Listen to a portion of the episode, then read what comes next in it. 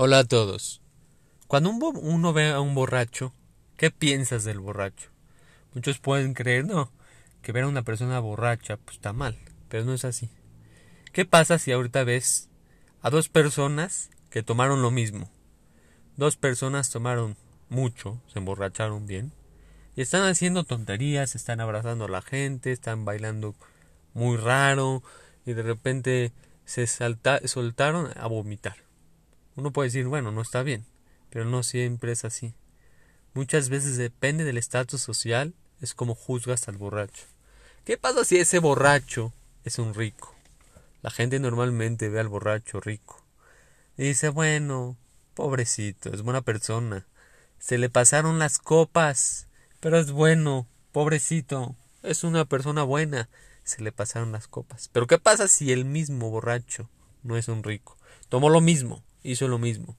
No es un rico. La persona empieza a decir, qué asquerosidad, qué gente baja.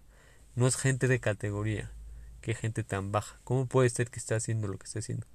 La pregunta que nos tenemos que hacer es, ¿cómo puede ser que yo como persona, la misma circunstancia, la juzgue de diferente manera? ¿Al rico? Jazito, es un rico. No está mal, se le pasaron las copas al pobre. Asqueroso, borracho. ¿Por qué? ¿Cuánto tenemos que trabajar nosotros en que el dinero no nos compre nuestra persona?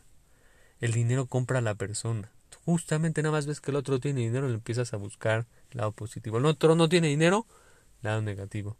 ¿Cómo tenemos que trabajar en la verdad de nosotros mismos? Ser verdaderos. Que no las circunstancias del estatus social o no social decir que está bien y que está mal. Así como una persona soborna a un policía para que le lo deje pasar la multa que le tienen que hacer, así mismo muchas veces ese dinero nos tiene sobornados en muchas cosas. Y no solamente es el dinero, hay muchas cosas que nos sobornan en la vida.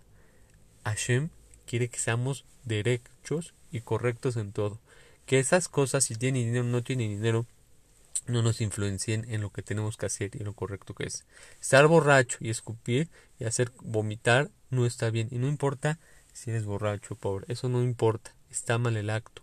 Tenemos que trabajar mucho en nuestro interior, en cómo juzgar las cosas, en tener claridad. Y por medio, ¿cómo podemos lograr esa claridad? Por medio de la Torah, estudiar valores y analizar los valores, profundizar.